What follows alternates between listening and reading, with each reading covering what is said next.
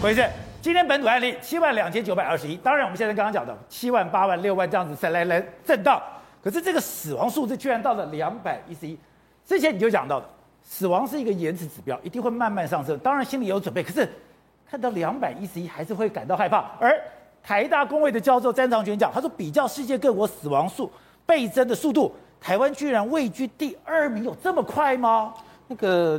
詹老师，他右边抓的这张用用那个网站抓的，他其实应该是最近啊，对，他应该是抓最近一段时间那个死亡数字倍增的时间，因为我们就正好在高峰嘛，哦，所以我们一定最高。然后你看在这张图上，香香港很下面哦，对。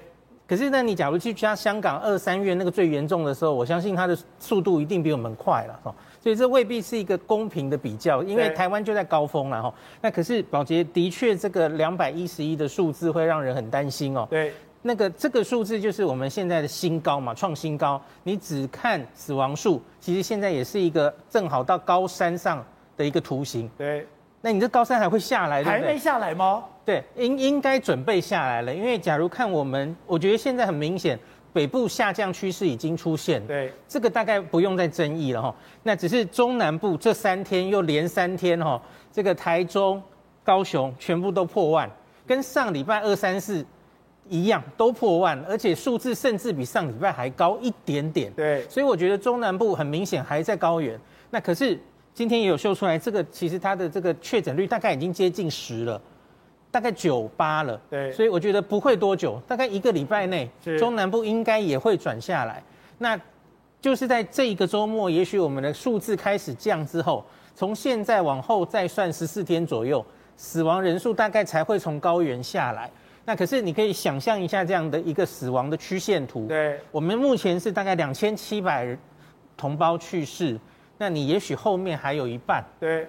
那如果这样的话，我们之前本来想说，我们能够希望维持在千分之一的死亡率，嗯、现在千分之一已经破了。它不但破了，还在往上走吗？大概我抓各国的话，大概那个它会停在某一个数字，因为你接下来死亡人的死亡跟确诊人数，死亡的人数会慢下来，对。然后确诊的人分母还会继续增加。那当然要看每一个国家你黑数的多寡。好，那另外就是今天有两个案例也让大家有点紧张。